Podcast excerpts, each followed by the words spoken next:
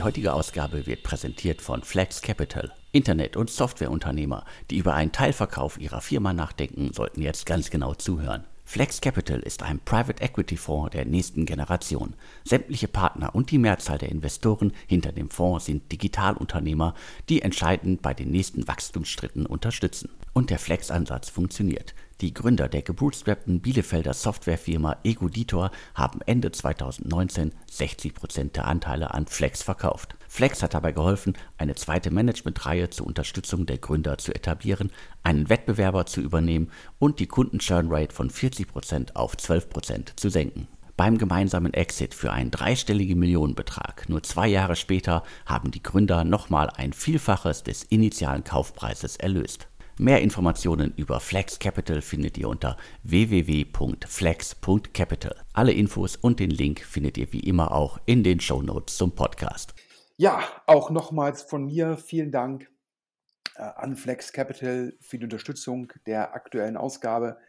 Ich habe es letztes Mal schon gesagt, ich finde es klasse, wenn sich ähm, auch solche PEs in Deutschland entwickeln mit der Sektorkompetenz, ich sag mal, mit dem Team, und der bisherige Erfolg von Flex Capital gibt ihnen auch recht. Also daher kann ich nur sagen, äh, finde ich, äh, find ich spitze. Aber Alex, ähm, direkt hier zum Eingemachten. Wir hatten ja die Sum-Up-Runde schon angekündigt. Letzte Woche ist jetzt was verkündet worden. Die Runde ist durch. Äh, SumUp bekommt 590 Millionen Euro Fremd- und Eigenkapital und unter anderem das Ganze von Bain Capital.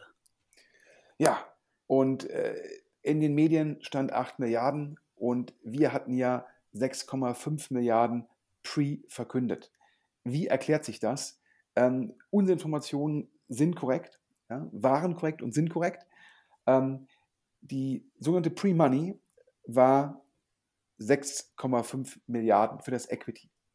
Der Enterprise Value, und da muss man entweder den Cash abziehen oder die Schulden drauf addieren, also was ist die Firma sozusagen äh, dann wert, ähm, ist halt 7,4 Milliarden gewesen, denn ungefähr 900 Millionen FK, also Fremdkapital, waren schon in SumUp geflossen. Und jetzt sind nochmal 600 Millionen in Summe draufgeflossen, und zwar 300 Millionen Eigenkapital und 300 Millionen Fremdkapital. Und so kommt man dann 6,5 plus 900 Millionen existierendes FK plus die neuen 600 Millionen kommt man auf die 8 Milliarden Enterprise Value und das ist dann kommuniziert worden. Die meisten Firmen kommunizieren immer die Pre-Money Valuation Equity und nicht die Enterprise Valuation. Das liegt daran, dass die meisten Startups ohne Fremdkapital arbeiten. Und warum ist SumUp in der Lage, so viel Fremdkapital aufzunehmen? Das ist jetzt hier kein Venture Debt. Ja, Venture Debt hatten wir auch schon öfters hier im Podcast besprochen teilweise der Geldgeber des Last Resorts, also sprich die letzte Wahl. Das ist bei SumUp nicht der Fall. Die nehmen ganz normal in Anführungsstrichen Bankkredite auf, denn die können den Geldgebern, den Investoren klar zeigen, aha, wir akquirieren einen Kunden, also in dem Fall einen SMB, KMU, Small Merchant, also kleinen Gewerbetreibenden, der bekommt von uns so ein Payment, sage ich mal, Terminal und das kostet uns für die Akquisition x Euro und danach macht er im Schnitt so und so viel Payment-Volumen und an dem Payment-Volumen verdienen wir netto das. Das heißt, ein Sum-Up kann sehr gut den Kundenwert aufzeigen und kann dann die zukünftigen Einnahmen klar darstellen und kann dann sagen, aha, so und so zahle ich das FK zurück. Und deshalb war Daniel Klein, der Mastermind hinter SumUp, in der Lage, so viel FK aufzunehmen. Und daher besitzt Daniel Klein auch noch so viele Anteile an der Firma. Und das ist sozusagen zum Hintergrund. Wie gesagt, die Runde hatten wir schon exklusiv. Ein weiteres Thema, äh, Alex, was letzte Woche durch die Presse gegangen ist, ich sag mal, Gorillas, die hatten lange Zeit extrem viel Rückenwind in der Presse. Kahn Sümer, unglaublich charismatisch, schnellstes Unicorn in Deutschland. Gorilla ist sicherlich eine coole Marke. Und jetzt auf einmal dreht sich so ein bisschen der Wind. Natürlich dreht sich auch die Zinskurve, was das Fundraising für kapitalintensive Modelle schwieriger macht. Aber es dreht sich auch für Gorillas der PR-Wind. Und letzte Woche, da war ein Artikel im Manager Magazin, der war nicht nur positiv für Gorillas. Da gab es jetzt ja zuletzt einige Artikel, die nicht positiv waren. Also fangen wir an mit äh, quasi Entlassungen in der Zentrale, also nicht bei den Riders. Dann wurde angekündigt, dass bestimmte Standorte, also bestimmte Länder zugemacht werden. Da hat es jetzt auch Belgien wie äh, quasi vermutet äh, getroffen, dass äh, die Überreste, quasi die Kundendatei wurde weiterverkauft. Und äh, das ist sozusagen, wie kann man es nennen, knallhartes Restrukturierungsprogramm bei Gorillas. Und das Manager-Magazin hat da nochmal irgendwie ordentlich Zahlen nachgeliefert, so quasi zum Stand der Dinge, was irgendwie bei Gorillas gerade alles äh, gemacht wird, was äh, quasi den Gründer umtreibt. Aber das ist sozusagen dann die große ganze Geschichte. Ja, ich glaube, es ging im Detail darum, äh, Kahn Sümer hat scheinbar, als sozusagen der Rückenwind noch im Markt war, einen Werbedeal gemacht mit dem Fußballverein PSG. Das ist der Pariser Verein, wo aktuell Messi, Neymar, MAP spielen und angeblich zweistellig. Und da ist jetzt nicht ganz klar, zum einen, wie effizient, wie effektiv ist diese Werbemaßnahme, zum anderen ist nicht ganz klar, wie stark waren die Investoren eingebunden und zum anderen scheinbar wurde McKinsey angeheuert für eine Organisationsberatung. Ähm, auch das vielleicht teilweise ungewöhnlich und das hat das Manager-Magazin aufgegriffen. Ähm, ich glaube, so kann sich jeder das Manager-Magazin kaufen, sicherlich eine lesenswerte Ausgabe. Ähm, uns geht es darum, wir haben uns auch umgehört. Ja, der Markt bleibt weiterhin schwierig. Ähm, und wir haben uns umgehört, wie sehen aktuell die Investoren Kahn Sümer. Ähm, zum einen heißt es weiter, er ist unglaublich charismatisch. Nach unseren Informationen war er auch, konnte er auch vortragen auf dem Portfoliotag von Q2 in den USA. Sicherlich auch eine Auszeichnung, ähm, dass man da vortragen kann. Das ist das Positive. Also man sagt weiter, der Mann, der, der kann halt Organisationen bewegen, der kann Leute begeistern, der ist charismatisch, der kann Fundraising. Aber auf der anderen Seite äh, heißt es halt auch, der Mann ist jetzt nicht so auf Kapitaleffizienz fokussiert. Ähm, und jetzt in der Phase, wo Gorillas halt restrukturieren muss, das muss man so hart sagen, wenn man den Manager-Magazin Angaben Glauben schenken kann, fällt sogar der Umsatz. Das ist natürlich suboptimal natürlich zu erklären durch Makroeffekte, durch äh, Ende von Corona, durch Wettereffekte, sicherlich viel Gegenwind im Markt. Aber das heißt natürlich, die Restrukturierung von Gorillas wird umso herausfordernder. Und äh, da haben wir jetzt gehört, dass die internen Investoren sagen, noch hat Gorillas mehr als genug Geld auf dem Konto. Es gibt keinen Grund, dass wir aktuell Geld nachschießen, sei es in Form einer Bridge oder eines Convertibles, sondern die Firma soll erstmal lernen, mit weniger Geld zu arbeiten, denn Kahn Sümer wird angelastet, also neben, wie gesagt, alle sagen charismatisch, toller Storyteller, toller Gründer. Dennoch gibt es Investoren, die sagen, ähm, man hätte früher auf Kapitaleffizienz achten müssen und es sei nicht so schlimm wie bei Getir, ähm, aber auch ein Gorillas hätte äh, nicht immer sozusagen darauf geachtet, ob jeder Euro sinnvoll ausgegeben wird und daher aktuell die Entscheidung, nicht mehr Geld in die Firma reinzugeben, sondern erst, wenn es notwendig ist. Das heißt, die Investoren stehen weiter zu Gorillas, aber wollen jetzt nicht sozusagen nochmal eine neunstellige Summe auf dem Konto platzieren, sondern wollen erstmal gucken, wie jetzt die Restrukturierung voranschreitet. Und es gibt auch Investoren, die sagen, ja, Restrukturierung ist halt eine andere Herausforderung als jetzt, sage ich mal, dieses, dieses Blitzscaling, um das Wort zu verwenden, und die da gespannt drauf gucken, ob ein Consumer auch einen anderen Gang fahren kann. Und ja, und dementsprechend, man merkt natürlich auch, dass die Deutungshoheit über den Markt, da haben wir natürlich mit Getir, mit Fling, mit Gorillas drei große, sehr aktive Startups, teilweise natürlich noch im Hintergrund Gesellschafter wie DoorDash, die ja auch Volt gekauft haben oder halt auch Delivery Hero. Also es bleibt sicherlich sehr spannend. Und äh, mir wurde auch gesagt, ein Getir, die weiterhin ja mit teilweise, ich würde sagen, es tut mir leid, wenn ich es in Wund nehme, aber abstrusen Gutscheinen arbeiten. Mir wurde gesagt, hier äh, teilweise Bestandskunden kriegen Gutscheine. Wenn sie für 13 Euro bestellen, innerhalb der nächsten zwei Stunden kriegen sie einen 10 Euro Gutschein. Wie das jemals profitabel werden soll, ist mir nicht klar. Ich habe mich dann erkundigt Und es heißt halt bei Getir, wenn man da mit Insidern spricht, ja, die relevante KPI für uns ist die Anzahl der Bestellungen. Das heißt, viele Teams, viele Mitarbeiter sind incentiviert, viele Bestellungen zu generieren. Wahrscheinlich mit der These, ähm, dass wenn ein Kunde oft bestellt, gewöhnt er sich an Getir.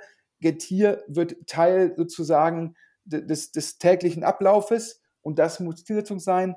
Ähm, ob das zutrifft, wenn ich jetzt mit meinen Mitarbeitern spreche, ähm, die diese Gutscheine sehr, sehr gut ausnutzen und äh, Kunden sind bei allen Lieferdiensten. Ich persönlich bin Kunde bei Flink und Gorillas, habe das ja auch schon gesagt. Ich finde beide Services für den Kunden gut. Als Investor verstehe ich die Unit Economics nicht, aber ist auf jeden Fall ein angenehmer Service. Ähm, aber meine Mitarbeiter optimieren das halt schon sehr stark und klar, würde ich an der Stelle genauso machen. Und da frage ich mich immer, ob, ob die Strategie von Getir überhaupt aufgehen kann. Und das Spannende ist es, Alex, sowohl bei Getir wie bei DoorDash ist ja Sequoia investiert. Und Sequoia ist ja einer, sogar der globale VC-Fonds. Und DoorDash hat die Politik, möglichst wenig mit Gutscheinen zu arbeiten. Und Getir hat die Politik, möglichst viel mit Gutscheinen zu arbeiten. Und beide haben den gleichen Cornerstone-Investor. Also manche Dinge erklären sich mir nicht auf den ersten Blick. Mir auch nicht. Also äh, da ist ja dann, da wäre ich mal gespannt, wie die Diskussionen im Team irgendwie verlaufen. Also wenn man als Investor quasi auf unterschiedliche Strategien setzt, ähm, ist auf jeden Fall, wäre wär spannend, da mal unterm Tisch sitzen zu dürfen. Ja, im, im Sequoia Partners Meeting ähm, in, in, den USA, im Silicon Valley, sind wir beide leider nicht eingeladen. Ähm, also falls es hier ein Sequoia-Partner hört und uns einladen möchte, wir kommen gerne vorbei.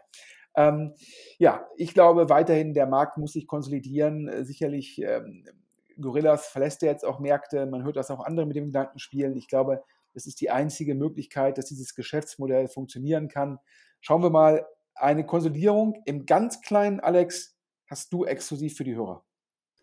Wirklich im ganz kleinen. Der ein oder andere aus Berlin kennt vielleicht bring.de, das muss ich einmal zwischenschieben, also nicht zu verwechseln mit dem Schweizer Einkaufslistendienst Bring, sondern das Unternehmen Bring ist vor einiger Zeit so, glaube ich, ge gefühlt so im Zuge des Gorilla-Hypes in Berlin entstanden, sind vor allen Dingen durch ihre äh, stylischen Autos aufgefallen. Dahinter steckt unter anderem ein Berliner Unternehmer, das eigentlich eher in der Logistik äh, aktiv war, unter anderem äh, Taxi, aber auch äh, klassischer Logistik.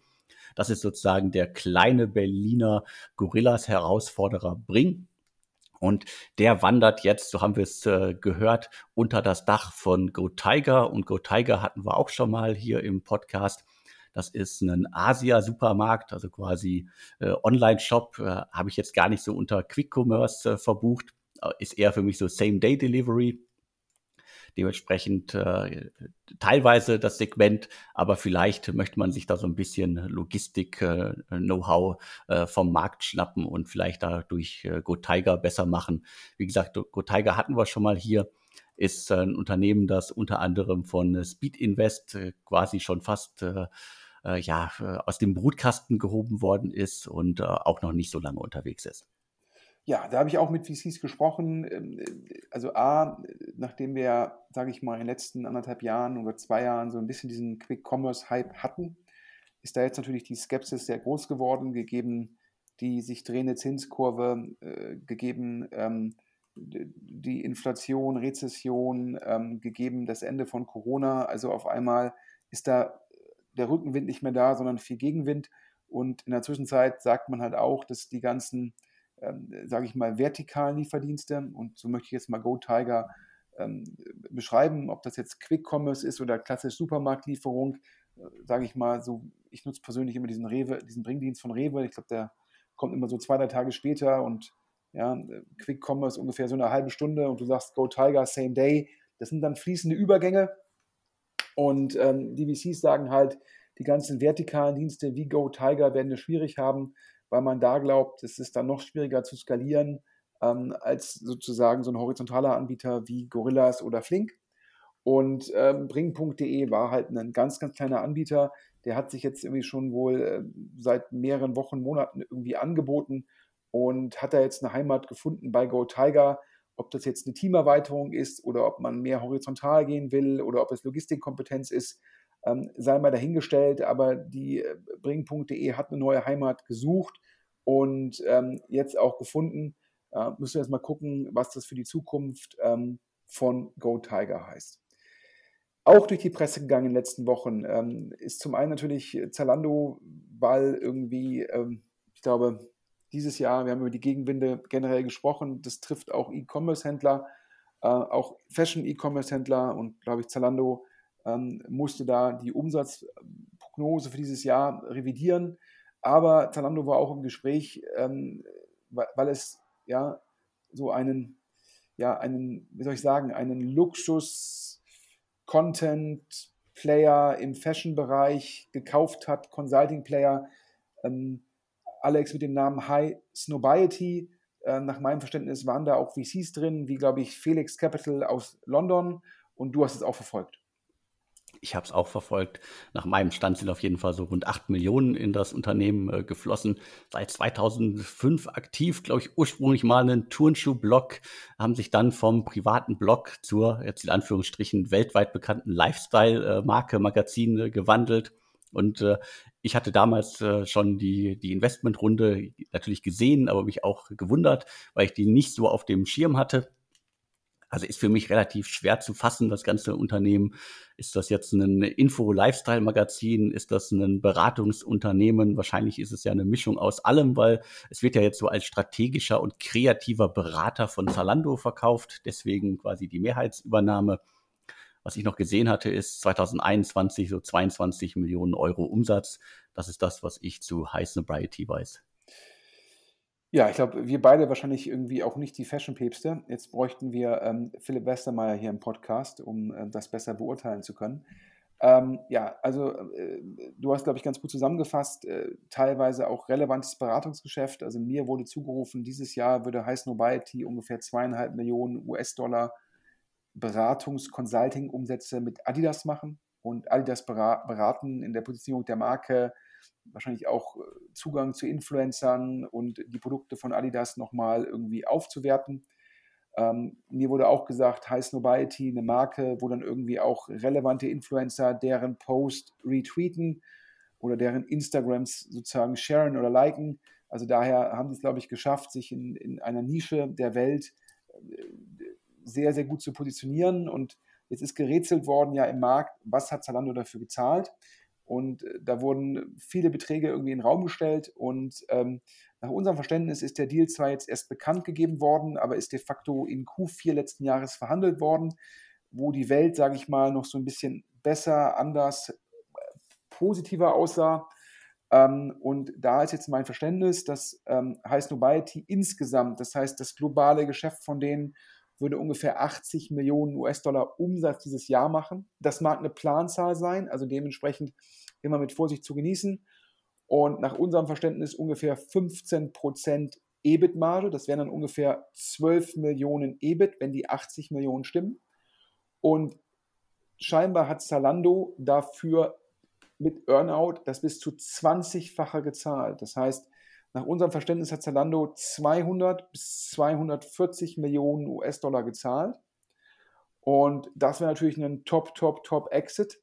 Ob es jetzt eine passende und gute Akquisition ist für Zalando, ähm, mag ich nicht beurteilen. Ich persönlich bin immer skeptisch, dass nur weil man sozusagen so eine Top-Marke kauft, dass dann die ganzen Luxus-Fashion-Hersteller jetzt auch sagen, ach prima, dann liste ich meine Sachen auch auf Zalando nur weil jetzt heißt nur bei sie zu Zalando gehört, ist jetzt der Zalando nicht zwangsweise ähm, im Endeffekt ähm, cool aus Perspektive ähm, dieser Modemarken. Daher warten wir mal ab. Ähm, auf jeden Fall ähm, eine Akquisition, die mich überrascht hat. Aber für die Gründer, ich glaube, David Fischer ist einer der Macher hinter Heiß Nobility, auf jeden Fall ein großer Erfolg. Ab zum nächsten Thema. Ähm, Alex, da muss man sagen, hatte ich bisher und vielleicht auch mein Fehler, gar nicht so auf dem Schirm, wie groß und wie erfolgreich dieser neue Fund ist. Ich rede über den Green Generation Fund. Der äh, Green Generation Fund, der fliegt auch noch ziemlich unter dem Radar. Muss man wirklich sagen. Also bis auf so ein paar äh, Meldungen sind die auch nicht bei mir gelandet äh, im, im großen Stil, was auch daran liegen mag, dass sie halt äh, vor allen Dingen bisher ähm, international Deals gemacht haben. Aber in Deutschland habe ich auf jeden Fall vernommen, dass sie bei äh, Better Egg eingestiegen sind, eins der Startups, die auf äh, eine Ei-Alternative setzen und auch bei Klim, einem Berliner Green Tech äh, Startup, das sich um äh, eine neue Möglichkeit äh, quasi in der Landwirtschaft äh, kümmert, also eine neue Möglichkeit, um da auch CO2 zu sparen und so weiter. Also das waren die, die Investments, die ich bisher vernommen hatte. Und äh, auf der Website findet man noch einige andere. Also das ist vor allen Dingen, würde ich das jetzt mal so im, im Food-Segment äh, ja, verankern alles also äh, weltweit aktiv und äh, dementsprechend ähm, äh, schon, glaube ich, eine, eine gute Nummer äh, in weniger, in kurzer Zeit halt viel auf die Beine gestellt. Aber das Team ist, glaube ich, auch äh, auf jeden Fall sehenswert, weil schon äh, lange im Markt und ähm, schon mit ähnlichen Sachen aktiv, also unter anderem Jana Ernsthaler, also Rocket, Glossybox, Event Inc. und äh, Baltia Löwin bei Die Höhle der Löwen und äh, äh, Sarah Litek, die unter anderem äh, ja, beim Katjes Green äh, Food äh, aktiv war. Also da sind zwei Frauen unterwegs, zwei Investorinnen unterwegs, äh, die auf jeden Fall wissen, was sie tun und glaube ich irgendwie in den vergangenen Monaten gut was aufgebaut haben. Ja, ich muss dir nur zustimmen. Also ich glaube, es ist natürlich ein Top-Team. Ähm, ich glaube, die Frau Litek war vorher auch, bevor sie äh, Katjes Green Food gemacht hat, ähm, war sie auch, äh, hat die DLD Ventures aufgebaut, also kennt sich auch mit den Investments aus. Du hast es ja schon gesagt. Jana Insthaler, ich glaube vorher bekannt als Jana Schmidholz, ähm, Rocket-Vergangenheit, äh, dann nochmal selbst gegründet, ich glaube auch als Angel aktiv, jetzt sozusagen in der, in der Höhle der Löwen. Also daher äh, sicherlich ein, Top-Team. Und äh, falls jemand über den Namen gestolpert ist, nach meinem Verständnis verheiratet ähm, mit einem der drei General Partner von 468. Also daher vielleicht jetzt, wenn man das so sagen darf, ähm, ja, ähm, das VC-Pärchen Deutschlands. Ähm, auf jeden Fall, da merkt man halt äh, beide äh, Frauen, ein super Netzwerk. Und äh, nach meinem Verständnis, nach unserem Verständnis, haben sich beide im Studium in Oxford ähm, sozusagen zum ersten Mal begegnet also beides auch, äh, man würde früher immer gesagt, High Potentials sagen, mit, mit Top-Ausbildung und Top-Lebenslauf und daher auch wenig verwunderlich, dass es ihnen gelungen ist, ähm, schon das Final Closing hinzubekommen. Das können wir hier exklusiv verkünden. 100 Millionen Final Closing vom Green Generation Fund. Ähm, das ist nach unserem Verständnis wahrscheinlich der größte europäische Green Tech Fund, wo nur Frauen General Partner sind. Äh, warum muss man das betonen? Ja, weil es weiterhin so ist, dass viele General Partner in VC-Fonds und in Private Equity Häusern Männer sind. Und da finde ich es einfach super. Also ich glaube generell, man braucht mehr weibliche Investorinnen, ähm, ob es im Bereich Seed, Growth äh, oder auch PE ist. Und das jetzt sozusagen für das Thema sich da zwei solche Frauen gefunden haben, die das angehen, finde ich persönlich klasse. Äh, nach meinem Verständnis ähm, bisher acht Investments und du hast es gerade gesagt, ein Schwerpunkt auf Food Tech. Ja, ähm, ich glaube, mit der zugrunde liegenden Hypothese, dass natürlich die Ernährung oder sozusagen, damit wir uns ernähren können, das verursacht relativ viel CO2-Ausstoß und sozusagen der Fonds, glaube ich, sechs von acht Investments bisher in dem Segment Food Tech. Und äh, da glaube ich auf so einen Fokus Proteine. Jetzt muss ich vorsichtig werden, weil ja, ich habe von Mode keine Ahnung ja, und äh, von jetzt Proteinen bei Food Tech bin ich auch weit entfernt. Also ich gebe nur das wieder, was meine Quellen sagen. Also daher äh, scheint es da der Fokus zu sein. Und ähm, nach meinem Verständnis äh, ist das Ziel, so 25 Portfoliofirmen zu machen. Also wir reden hier primär Pre-Seed und Seed Investments und dann ist man im Schnitt, wenn man die Management-Fee für die Hörer nochmal 100 Millionen Fonds gibt, über 10 Jahre ungefähr 20 Millionen Management-Fee, pro Jahr 2 Millionen im Schnitt, 2% vom Vorvolumen. Aber man kann, in einen, kann mit den Investoren vereinbaren, dass Geld, was zurückfließt, wenn man ein Portfolio verkauft oder ein Secondary macht, dass das recycelt wird, dass man nochmal die 20 Millionen, die zurückfließen, nochmal investieren kann. Dann werden in Summe auch 100 Millionen wirklich investiert. Und nach meinem Verständnis ist das das Ziel und man will ungefähr diese 25 Investments machen mit im Schnitt 4 Millionen, aber da wird es eine Varianz geben von im Maximalfall über die Lebensdauer eines Investments 10 Millionen und natürlich dann auch wieder Investments, wo nur 1 bis 2 Millionen fließen. Und im Schnitt halt 4 Millionen und so ein Portfolio von 25 Firmen. Das heißt, man hat jetzt schon mit acht ungefähr sozusagen ein Drittel der Zielgröße erreicht. Das lässt darauf schließen, dass sicherlich man plant, in ein, anderthalb Jahren wieder ins Fundraising zu gehen für die zweite Generation äh, vom Green Generation Fund. Also auf daher sitzt nach meinem Verständnis in Berlin. Das heißt, wenn ihr, wenn ihr, wenn ihr jetzt Hörer sind, die sagen, hier in dem Bereich Foodtech, da habe ich eine tolle Idee, ja, der Green Generation Fund, ja, die mach, haben da eine unglaublich hohe Sektorkompetenz, machen Pre-Seed Investments. Ich glaube, dann kann man sich einfach an die wenden. Und ich finde es klasse. Ich glaube, ansonsten in Deutschland, und Alex, da magst du mich jetzt korrigieren, als so reiner sozusagen Fonds, wo nur Frauen GPs sind, fällt mir jetzt auf den ersten Blick nur La Familia ein, oder? Genau, also da müsste ich jetzt auch im Kopf kramen, aber auf jeden Fall La Familia. Also daher, ich finde es klasse und hoffe, dass von solchen Frauen geführten Fonds noch viel, viel mehr entstehen. Generell natürlich auch gut für weibliche Gründerinnen, ähm, wenn sie da dann entsprechende Ansprechpartnerinnen haben.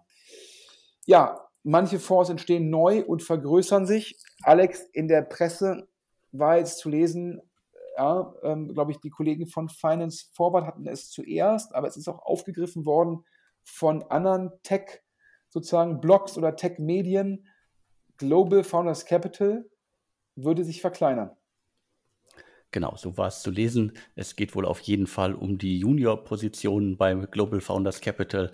Und äh, das ist auf jeden Fall schon mal irgendwie eine, eine, eine, bedeutende Meldung für den Markt, weil was Global Founders äh, Capital macht, da schaut ja auf jeden Fall äh, gefühlt nicht nur der ganze, sondern der gesamte Markt hin.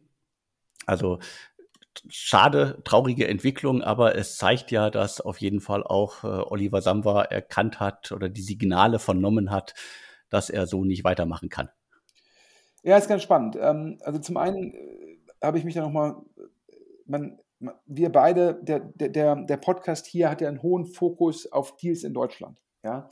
Und ähm, dann hat, hat glaube ich, ein ausländischer Tech-Blog geschrieben, Global Founders Capital hat letztes Jahr zwei 100 Deals gemacht.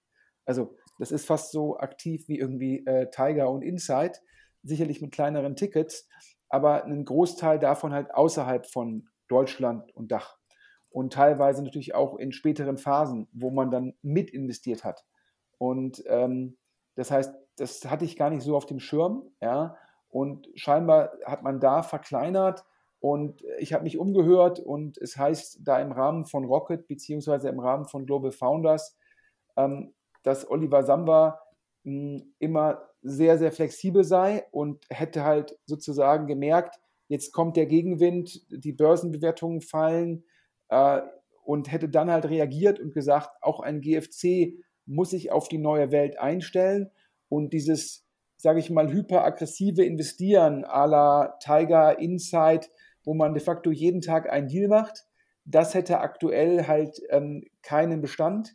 Und dementsprechend stimmt das wohl. Also auch meine Quellen bestätigen, dass Global Founders Capital sich relevant verkleinern würde. Und ähm, ja, und das alles halt getrieben von der Ansage von Oliver Samba, dem CEO und auch dem Mehrheitseigner.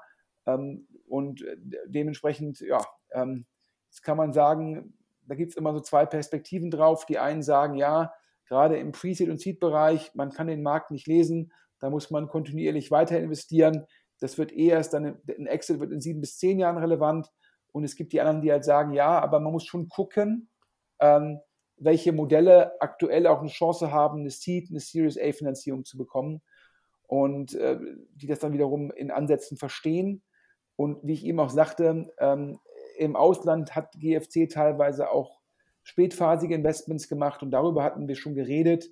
Die Growth- und Pre-IPO-Investoren oder die sogenannten Crossover-Investoren, die sowohl in Private wie in Public Markets investieren, die lecken, um die Metapher zu nutzen, aktuell ihre Wunden, weil natürlich die, die Public Tech-Bewertungen so stark gefallen sind, dass die, Invest, die Pre-IPO-Investments in private Tech-Firmen teilweise unter Wasser sind. Ja. Aber, und das ist das Spannende, die heutige Ausgabe wird präsentiert von Flex Capital. Internet- und Softwareunternehmer, die über einen Teilverkauf ihrer Firma nachdenken, sollten jetzt ganz genau zuhören. Flex Capital ist ein Private Equity Fonds der nächsten Generation. Sämtliche Partner und die Mehrzahl der Investoren hinter dem Fonds sind Digitalunternehmer, die entscheidend bei den nächsten Wachstumsschritten unterstützen. Und der Flex-Ansatz funktioniert.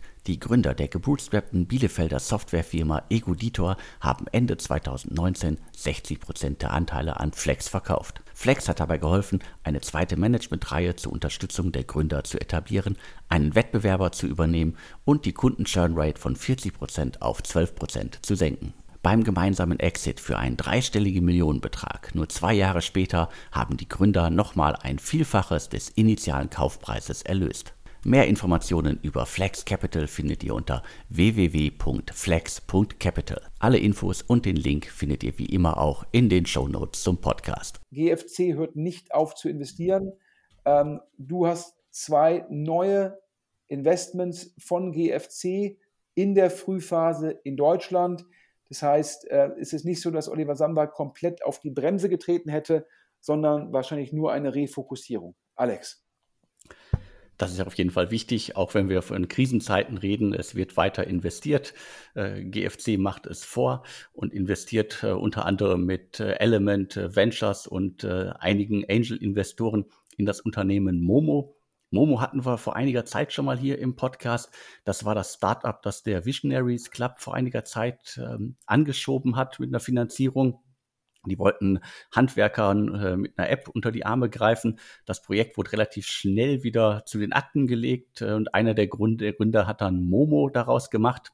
Das heißt, er hat quasi den, den ganz großen äh, Pivot äh, geschafft, äh, das Unternehmen von der Handwerker-App äh, zum, jetzt kommt's, zur Kreditalternative, zur herkömmlichen Mietkonten also Mietkaution äh, gemacht und äh, kann jetzt mit Element Ventures und äh, GFC zwei neue Investoren an Bord nehmen. Hat eine ganze Weile gedauert, aber da ist sozusagen äh, Pivot gelungen. Und äh, sie können jetzt Gas geben, auch wenn das Konzept wahrscheinlich irgendwie nicht ganz so neu ist. Da müsste ich auch noch mal genauer unter die Haube gucken, weil gefühlt gibt es da ja einige im Markt, die ähnliche Sachen machen. Und das nächste kommt direkt hinterher. Das Unternehmen heißt äh, Cognode, ist noch komplett im Stealth-Mode. Da investiert äh, GFC jetzt auch. Münchner Startup, das von einem äh, mehrköpfigen Team gegründet worden ist. Und die kümmern sich um die Automatisierung der äh, medizinischen Dokumentation. Das heißt, sie wollen äh, Ärztinnen und Ärzte entlasten bei ihrer täglichen Arbeit automatische Dokumentation und äh, so weiter. Also das ist sozusagen da das, das Schlagwort. Das sind die beiden Unternehmen, die jetzt äh, GFC neu unterstützt, Momo und äh, Cognode.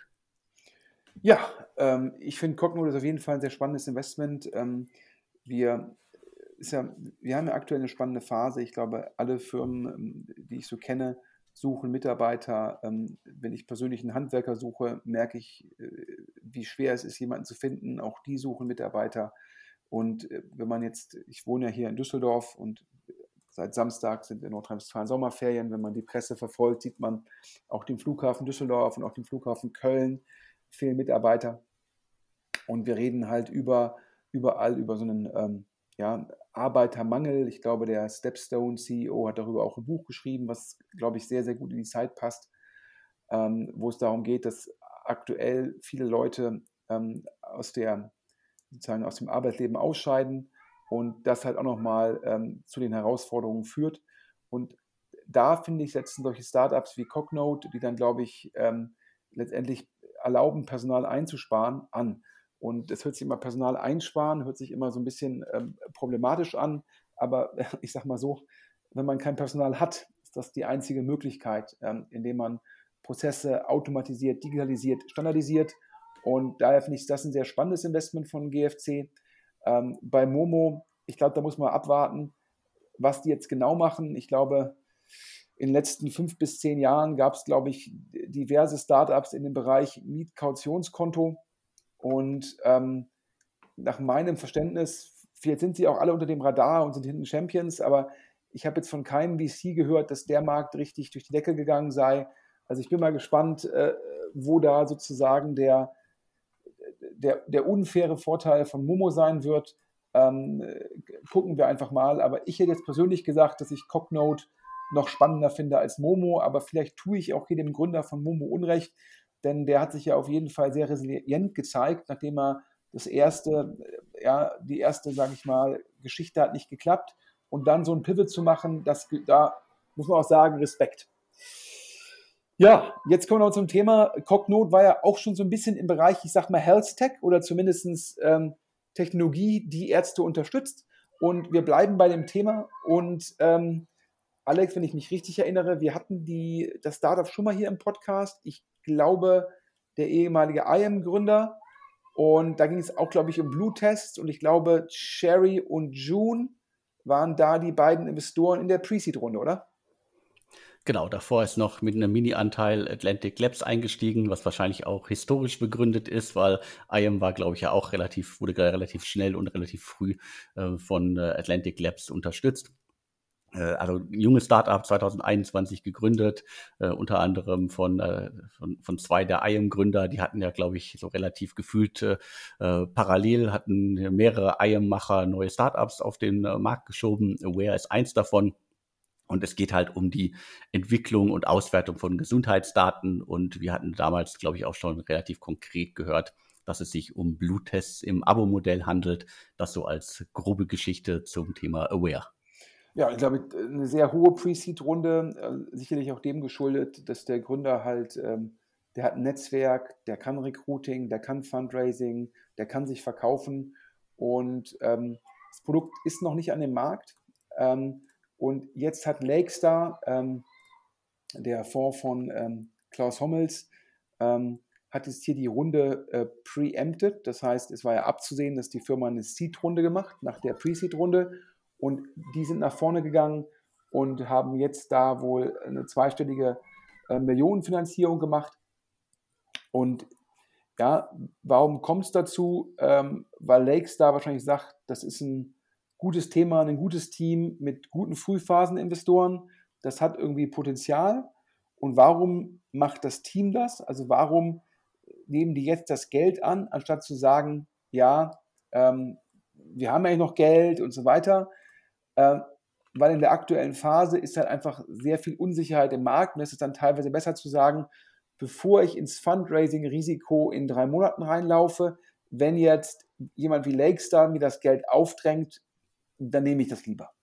Und ähm, das heißt, da muss man auch sagen, man hört auch im Markt aktuell bei den Portfoliofirmen, die jetzt nicht so einen bekannten Gründer haben, die vielleicht nicht so ein spannendes Thema haben, die vielleicht nicht so ein starkes Team haben, da hört man aktuell schon, dass da viele VCs ähm, mit ihren Portfoliofirmen reden und viele Portfoliofirmen aktuell sagen, gibt es eine Möglichkeit, jetzt über den Sommer eine Bridge zu bekommen, einen Convertible, das heißt, da ist schon viel Unsicherheit im Fundraising im Markt, teilweise auch Zurückhaltung, gerade was die Series A und die Series B angeht, ist auch eine Frage von Bewertungen. Und daher muss ich sagen, wahrscheinlich ein kluger Schritt von Aware, jetzt zu sagen, wenn ich die Möglichkeit habe, das Geld zu nehmen, dann nehme ich es. Ja? Vielleicht vor einem Jahr hätte man gesagt, ich warte und optimiere, maximiere die Bewertung. Und jetzt sagt man halt, okay, ja, es geht auch darum, sozusagen uns auf unser Business fokussieren zu können und nicht diese Unsicherheit über uns hängen zu haben. Also daher ähm, finde ich ganz sinnvolle Entscheidung. Wir haben ja auch schon mal über Avi Medical gesprochen. Ich glaube, ein Pico-Startup, die versuchen, sage ich mal, Arztpraxen digitaler zu machen, teilweise die Arztpraxen auch selbst sozusagen zu, zu operieren. Ähm, das ist das falsche Wort in dem Zusammenhang. Zu betreiben wäre das richtige Wort. Und jetzt gibt es da ein neuen, neues spannendes Startup, die das gleiche Konzept, Alex, kann man das so sagen, im Bereich Zahnärzte machen wollen? So würde ich es verstehen. Also Lora heißt das Unternehmen aus Heidelberg. Die kümmern sich jetzt quasi im Avi Medical Konstrukt um äh, Zahnarztpraxen und äh, ich würde das immer beschreiben als quasi so äh, digital äh, aufgepimpte, aufgehübschte äh, Zahnarztpraxis, die vielleicht eine bestimmte Zielgruppe ansprechen, die einfach erwarten, dass bestimmte Sachen online und digital funktionieren. Da ist, glaube ich, dann Lora der richtige, richtige Partner. 2020 gegründet von äh, Philipp Haders und Daniel Wiens. Äh, jetzt wäre jetzt im Kopf irgendwie, bei dem es jetzt gerade ein bisschen Klick macht, äh, Wiens, Heidelberg. Ja, da gibt es noch einen anderen Wiens in Heidelberg. Das ist Christian Wiens. Das ist der Bruder des äh, Lora-Gründers und äh, der hat jetzt äh, vermutlich äh, einige Angels auch äh, zusammengetrommelt und äh, tatkräftige Unterstützung gegeben, dass äh, sein Bruder jetzt eine Runde in Höhe von 2,2 Millionen Euro abschließen kann. Es ist eine Angel-Runde. Clark-Gründer äh, Marco Adelt ist dabei und äh, ganz spannend, ähm, äh, quasi Leute aus der Szene, Tierarzt plus Partner, Gründer ist darunter, Doktor.de Gründerin ist dabei und noch ein paar andere. Insgesamt, wie gesagt, 2,2 Millionen. Und die wollen jetzt dann das Konzept ausrollen. Drei Praxen haben sie schon. Eine unter anderem so der Anführungsstrichen äh, Flagship äh, Store ist in München-Schwabing. Da sagen sie selber schon, dass sie schon über 1000 äh, Patientinnen betreuen. Und äh, der Trend ist natürlich auch äh, in den USA aktiv. Da gibt es das Unternehmen äh, Tent, die haben schon, äh, glaube ich, über 200 Millionen US-Dollar eingesammelt. Und wir hatten, glaube ich, auch im Podcast schon einige Mal darüber berichtet. Ja, es gibt Avi Medical. Es gibt aber auch noch diverse, die das ganze, äh, ganze Thema für Tierarztpraxen äh, aufrollen. Rex, auch von Picos Capital, unterstützt. Also da entsteht gerade etwas, das ja nur auf der Oberfläche Tech ist, weil es ja um die richtige Betreibung von, äh, von Arztpraxen geht. Ja, ich glaube, Tech-enabled ähm, bin ich ja meistens immer sehr skeptisch. Ähm, ob Tech-enabled ähm, eigentlich VC-Geld bekommen sollte, frage ich mich immer, wie viel Unterschied macht Tech-enabled aber natürlich der Gesundheitsmarkt, ob nun generell oder für Zähne oder für Hunde, ähm, sehr attraktiv und natürlich auch eigentlich immer relativ stark rezessionssicher. Ähm, das heißt, nicht so stark von äh, makroökonomischen äh, Schwankungen abhängig. Das heißt, wahrscheinlich ein Modell, was jetzt auch trotz des, ich habe diese makroökonomischen Gegenwinde erwähnt, darunter sollte das Modell nicht leiden. Und ich glaube, äh, der, der Bruder vom ähm, äh, Gründer, vom Get Safe Gründer, glaube ich, auch vom Fach und glaube ich, äh, selbst, äh, selbst Zahnarzt. Also daher, das hört sich für mich wie eine gute Mischung an, also ähm, wie ein gutes Netzwerk, was er dann auch über seinen Bruder hat. Die Angel werden sicherlich auch dazu beitragen. Also daher spannendes Modell und ich glaube, da werden wir sicherlich, ähm, werden wir sicherlich noch eine Folgefinanzierung hören. Ähm, ich bin immer ein bisschen, die Frage ist natürlich immer, ist das zum Schluss eigentlich ein VC-Modell oder ist das dann eher so ein PE-Modell, wo man sagt, ich mache halt einen Roll-up von Zahnarztpraxen und ähm, mit Technologie sozusagen kriege ich die halt besser durchgesteuert. Ja, das ist dann im Endeffekt wahrscheinlich so eine philosophische Diskussion, ähm, aber das ist auf jeden Fall so ein bisschen ähm, meine Perspektive darauf. So, wir haben immer noch drei Themen, ja, und Alex, du hast exklusiv äh, ein Thema im Bereich ähm, ja, Food Delivery. Und im Segment Food Delivery geht gefühlt ja nichts ohne Food Labs, das ehemalige Atlantic äh, Food Labs. Da gibt es jetzt ein neues Startup, das sie unterstützen, das heißt äh, Eat Dine. Dahinter stecken unter anderem die Mercavus-Gründer. Es war ein B2B-Marktplatz. Da ging es darum, uh, unabhängige Einzelhändler und Marken miteinander zu verknüpfen. Die sind vor einiger Zeit äh, von äh, Fair übernommen worden. Das hatte ich jetzt nicht so als großen Exit verbucht. Das ist auch relativ äh, ohne große PR vonstatten gegangen. Und jetzt gibt's halt Eat Dine. Das Startup möchte unabhängigen Restaurants helfen, erfolgreicher im Liefergeschäft zu sein. Konkret geht es um ein Netzwerk von Küchen. Ich würde das immer so auf äh, Ghost Kitchen äh, Niveau runterbrechen. Das heißt, äh, Eat Dine scheint äh, erfolgreiche, gut laufenden Restaurants die Möglichkeit zu geben, ihre Marke, ihr Rezept halt in andere Gegenden zu bringen, die sie sonst gar nicht beliefern könnten. Ja, Alex, heißt das dann, dass es Hüsing Wiener Schnitzel aus Bottrop bald auch in Berlin Mitte geben kann? So kann ich es mir vorstellen. Ja, also ähm, was ist meine Meinung dazu? Hm, ich hätte jetzt gesagt, das ist natürlich auch schon wieder sehr stark ein, sage ich mal, ein Offline- und Lizenzgeschäft ich muss halt lokale Restaurants finden, die eine gewisse Markenbekanntheit haben, die spezielle Rezepte haben und deren Rezepte und Marken sozusagen skaliere ich dann über meine Ghost Kitchen in andere Städte oder in andere Stadtteile äh, oder helfe denen einfach vielleicht auch nur zu skalieren, wenn die gar keine Küche haben, die in der Lage ist, ähm, extern zu liefern. Ähm, aber zum Schluss ist halt meine Meinung, ja, es ist dann halt ähm, schon sehr stark, so ein Off Offline- und Licensing-Business ähm, und weniger ein Tech-Business, weil zum Schluss äh, ist das Frontend halt wahrscheinlich äh, Lieferando und Co. Und äh, den Restaurants, ja, denen gehört wahrscheinlich immer noch die Marke, davon abhängig, wie der Lizenzvertrag ist. Also daher, ja, ich kann die Business-Logik verstehen. Und es gab ja auch immer dieses Beispiel, dass irgendwelche in den USA, irgendwelche Influencer entwickeln mit so einem Anbieter einen Burger. Die pushen ihren Burger über ihre sozialen Medienkanäle und sozusagen so ein Anbieter, der dann überall Ghost Kitchens hat, sorgt dann dafür, dass Leute den überall über Lieferando bestellen können. So.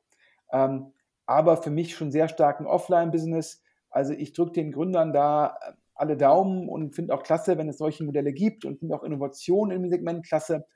Frage mich allerdings, ob, wenn ich mir aktuell angucke, wie mir Investoren sagen, unser Fokus ist jetzt auf Modelle mit mega hoher Grossmargen, wo uns die Kundenbeziehung gehört. Ähm, ja, SaaS finde ich klasse, weil da kann man natürlich auch die Marketingkosten runterfahren, hat einen geringen Burn, kann man über das Produkt überzeugen. Das höre ich halt von diversen VCs aktuell in meinem Ohr und darauf passt dein halt nicht ganz. Also daher, ich drücke dem Team die Daumen, bin mir aber nicht ganz sicher, ob das sozusagen für, für die aktuelle Marktlage das richtige Modell ist. Mindestens, wenn es darum geht, die Seed-Runde, die Series A zu machen, glaube ich, wird nicht so einfach werden. Aber vielleicht habe ich hier auch was übersehen. Alex, zum nächsten Thema. Auch da reden wir über Tech-Enabled. Und äh, wir reden über die Firma, du hast, glaube ich, schon mal auf Deutsch Startups gehabt, Beat 81 oder auch Beat 81 hatte ich gerade auch erst auf deutsche Startups, weil die haben in Köln das äh, insolvente Unternehmen Vation übernommen. Das äh, war ein Startup, das die Evopark-Gründer auf die äh, ins Netz geschoben hatten. Digitales Personal Training nannte sich das. Das passt dann wahrscheinlich zu Beat 81. Äh, 2017 gegründet und äh, die habe ich hier unter dem Schlagwort äh, Anbieter von Gruppenworkouts, äh, motivierendem Coaching und Herzfrequenzmonitoring. Und es geht immer darum, Trainingsziele schneller zu erreichen. Die hatten auch schon eine Investmentrunde gemacht. IQT hatte, glaube ich, knapp 6,5 äh, Millionen Euro in das Unternehmen investiert. Das ist sozusagen so der Rundumschlag zu Beat 81 nach meinem Verständnis eigentlich ein spannendes Modell, weil sowohl Asset Light wie People Light, was meine ich mit Asset Light, Beat 81 gehören keine Gyms, keine, keine Kursräume, sondern ähm, entweder finden die Trainings von denen draußen statt oder es wird für Kurse etwas angemietet. Warum People Light? Man hat keine festangestellten Trainer, sondern die Trainer werden sehr gut bezahlt für einen gegebenen Kurs, der dann, wie gesagt, draußen oder halt ähm, in, einem, in, in irgendeiner Einrichtung stattfindet. Und äh, dann verkauft Beat 81 letztendlich diese, diese Kurse, diese Trainings entweder als Monatsabo, als Monatsabo mit einer beschränkten Anzahl oder man kann auch einfach äh, bezahlen pro Kurs, den man nutzt. Es gibt jetzt auch ein rein digitales Produkt, wo man dann halt zu Hause trainieren kann. Ähm, also eigentlich finde ich das Modell per se nicht schlecht, weil es halt sozusagen die, äh, wie so eine Art Technologielayer ist. Jetzt kommt das Aber, ist natürlich zum einen die Frage zu stellen, ähm, der Markt generell ist ja kompetitiv, da gibt es natürlich diese ganzen Anbieter wie Peloton, die halt sozusagen Hardware plus im Endeffekt Workouts ähm, für zu Hause liefern. Dann gibt es den Urban Sports Club, wo das Modell ja im Endeffekt eher so ist, ich gehe auf bestehende Anbieter zu und bündle die, also natürlich aus Perspektive von Urban Sports Club natürlich auch Asset und People Light. Und dann ist es gar nicht, glaube ich, so einfach, Kunden, also Nutzer zu akquirieren in diesem Umfeld, vor allem da ja auch teilweise Gyms sehr, sehr günstig sind, unter 20 Euro pro Monat. Und da sind die Beat 81-Preise schon relevant höher. Ähm, das Argument von denen ist es, sie hätten die besten Trainer, weil sie den Trainern am meisten Geld zahlen würden. Da ist immer so ein bisschen die Frage, kriegt man das auch kommuniziert? Wahrscheinlich hilft es, den Churn zu reduzieren, wenn der Kunde das einmal genutzt hat. Und ich glaube, deshalb gibt es auch irgendwie ein, zwei Trainings kostenlos, damit die Kunden halt sehen, aha, da ist wirklich ein Produktunterschied. So. Daher finde ich insgesamt alles per se schlüssig, muss auch ein sehr gutes Team sein. Jetzt kommt das Aber, ist natürlich für so einen Anbieter in der aktuellen Zeit äh, schon sehr viel Gegenwind im Fundraising. Ich hatte mit mehreren VCs gesprochen, die sich Beat 81 angeguckt haben und zum Schluss haben die alle gesagt, ja, ja, ist Asset Light, ist People Light, ist ein super Team, mit EQT auch ein sehr guter Investor, Häkchen, Häkchen, Häkchen, aber ist halt kein echtes Tech-Play und ist halt irgendwie viel Konkurrenz und reicht die Differenzierung. Also daher, die sind im Fundraising, ich glaube, mit EQT als Marke, mit dem guten Team, die werden schon eine Runde machen, ja, ähm, weil ich einfach glaube, ähm, durch diese effiziente Aufstellung sind die auch gut positioniert, aber ist aktuell für solche Firmen halt nicht einfach, weil aktuell ja schon so ein bisschen ja, äh, Deep Tech, SaaS, Marktplätze, ähm, wo man im Endeffekt noch bessere Unit Economics hat. Ja, das sagen mir halt die VCs und viele VCs auch gezwungen, das darf man nicht zu unterschätzen, ne? wenn in deinem Portfolio viele Firmen sind, die beim Fundraising aktuell Probleme haben, musst du als Partnerschaft dich auch mit denen beschäftigen. Und dann machst du zwangsläufig, guckst du dir weniger neue Themen an. Wenn du dann sagst, hier der Markt aktuell schon klarer, ich sagte Marktplätze, SaaS, Deep Tech, dann guckt man sich primär solche Themen genauer an. Und da passt dann Beat 81 nicht 100% rein. Daher drücke ich da die Daumen. Ich glaube, von dem Jahr hätten die wahrscheinlich noch einen Top-VC überzeugen können. Jetzt, glaube ich, werden sie bei der Auswahl der VCs nicht selektiv vorgehen können. Kommen wir zum Thema, ähm, die mehr so, sage ich mal, so eine Mischung aus SaaS und Deep Tech sind. Über die hatten wir schon gesprochen, über Charles, Alex. Nein, ein spannendes Unternehmen, das äh, quasi eine ja, Software-as-a-Service-Lösung für Händler und Konsumgütermarken anbietet, die unter anderem etwa ihre Markenprodukte über WhatsApp und andere Chat-Systeme anbieten wollen. Und äh, wir hatten schon vor einiger Zeit hier im Insider-Podcast äh, berichtet, dass äh, es auf jeden Fall eine neue Runde gibt äh, und dass wir konnten damals verkünden, ein nicht bekannter Geldgeber und die Altinvestoren äh, investieren so 20 Millionen Euro in Charles. Korrekt. Die Altinvestoren, unter anderem Excel, mein ehemaliger Arbeitgeber und ich glaube natürlich die oder halt natürlich auch so ein Index oder so ein Sequoia im Cap-Table zu haben, ist natürlich super Signaling und das hilft dann halt beim Fundraising. Ähm, Charles ist es gelungen, wir hatten ja gesagt, ungefähr 20 auf 80 Pre, ähm, gegeben den Umsatz, gegeben den Gegenwind im Markt, eine Top-Bewertung, natürlich auch ein Zeichen, dass das Team Storytelling kann und sich verkaufen kann. Und nach unserem Verständnis hat Dawn Capital aus London, wenn ich mich nicht täusche, investiert. Dawn Capital, D-A-W-N. Das sind sozusagen die Investoren, die wir gesucht haben. Vielen Dank da für das Feedback der Hörer. Ähm, so konnten wir das rausfinden. Und Alex, bevor wir nochmal Flex Capital danken für die Unterstützung der aktuellen Folge, fasse ich sie einmal kurz zusammen. Sum up, ja 8 Milliarden, aber es waren 6,5 Milliarden Pre, 300 Millionen neues Primary, 300 Millionen neuer FK, 900 Millionen bestehendes FK, das heißt in Summe 6,8 Millionen Post-Money Equity plus 1,2 Milliarden FK. Das ergibt die 8 Milliarden, die in der Presse waren. Gorillas, der Manager-Magazin-Artikel, schon sehr kritisch. Ähm, die Investoren von Gorillas erwarten die Restrukturierung und damit einhergehend auch mehr Kapitaleffizienz und wollen erst wieder sozusagen Geld geben, wenn das bestehende Geld sozusagen sinnvoll ausgegeben ist. Also, um es mal so zu sagen, der sehr charismatische Übergründer Kahn Sümer wird jetzt ein bisschen enger an der Leine geführt von den Investoren. Aber aktuell, er war in den USA, hat beim Co2 Portfolio-Tag gesprochen, also ein Zeichen, dass Co2 als relevanter Investor immer noch hinter dem CEO steht. In dem Segment Go Tiger, ähm, Go Tiger an der Grenze zwischen Quick Commerce und Supermarktlieferung, glaube ich, Same Day ist das Stichwort, äh, unterwegs und das im Bereich asiatische Lebensmittel übernimmt bringen.de, ähm, auch im Endeffekt so ein Supermarktbringdienst. Vielleicht ein Zeichen, dass sich Go Tiger horizontaler aufstellen will, weg von der vertikalen Fokussierung, aber vielleicht auch einfach nur eine Talentakquisition, Logistikkompetenz, wir wissen es nicht ganz genau. Es muss auf jeden Fall eine Übernahme für kleines Geld gewesen sein. Im Gegensatz dazu hat Zalando für High Snobiety nach Hörensagen 200 bis 240 Millionen US-Dollar gezahlt. High Snobiety, eine Mischung aus, sage ich mal, Content Play und Consulting, dieses Jahr wohl bis zu 80 Millionen Dollar Umsatz mit 15% Marge. Das heißt, wir reden von einem EBIT-Multiple beim Verkauf vom 20-fachen inklusive Earnout. Überraschend für viele am Markt Beteiligte, aber es muss schon gesigned haben in Q4 und halt jetzt geclosed. Daher in Q4 letzten Jahres sah die Welt noch ein bisschen anders aus. Dann haben wir nach La Familia den zweiten reinen Frauen-GP-Fonds, wahrscheinlich im Bereich Green Tech, der größte in Europa.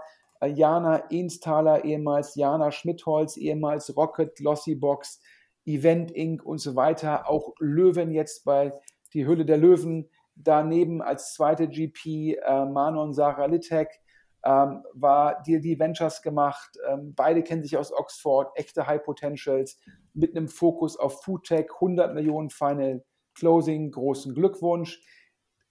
Im Gegensatz dazu, Global Founders Capital, der VC-Arm von Rocket Internet, verkleinert sich, aber er investiert weiter. Spannendes Investment finde ich. Cognode ähm, hilft der Automatiz Automatisierung von medizinischen Dokumenten, hilft also sozusagen Ärzten mit Personalmangel umzugehen. Dann ein Investment in Momo ähm, mit Element Ventures zusammen, eine Kreditalternative zum herkömmlichen Mietkautionskonto. Das ist für mich noch zu wenig Information, um zu sagen, ich kann die Idee verstehen. Ähm, Lakestar investiert Preempted die Seed-Runde bei Aware, das waren ja Bluttests im Abo-Modell, bisher Sherry und June drin, macht sicherlich Sinn, gegeben die Unsicherheiten im Funding-Markt. Wir haben jetzt nach sozusagen Avi Medical, sage ich mal, Allgemeinarztpraxis technisch überholt. Dann hatten wir Tierarztpraxen technisch überholt, haben wir jetzt Lora, das gleiche Modell für Zahnarztpraxen, der Bruder vom Get Safe Gründer, dadurch auch eine Super Angel Runde. Der Kollege ist auch vom Fach, also daher sicherlich spannend, ob das jetzt Venture Capital oder Private Equity Roll-up ist. Das ist eine philosophische Diskussion. Dann haben wir Eat Dine, Ghost Kitchens, die es erlaubt, sozusagen Restaurants zu skalieren im Bereich der Lieferung. Auch da denke ich mir, ist das ein Tech-Business oder ein Offline-Business? Schauen wir mal.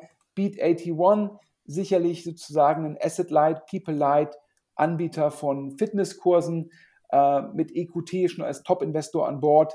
Werden es sicherlich schwieriger haben, Fundraising zu machen, aber werden sicherlich jemanden finden, weil das Modell ist spannend. Und zum Schluss konnten wir verkünden, Charles hat Dawn Capital als Investor nach unserem Verständnis 20 Millionen auf 80 Millionen Pre. Und Alex, ich muss sagen, dafür, dass man schon ein bisschen merkt, dass es weniger wird, glaube ich, hatten wir nochmal eine ganze Menge News dabei. Auf jeden Fall. Und jetzt nochmal vielen Dank an Flex Capital und alle da draußen, die überlegen, einen Teilverkauf ihres Startups durchzuziehen. Die sollten sich Flex Capital anschauen und vielleicht wird es ja die nächste Erfolgsstory aller Egoditor.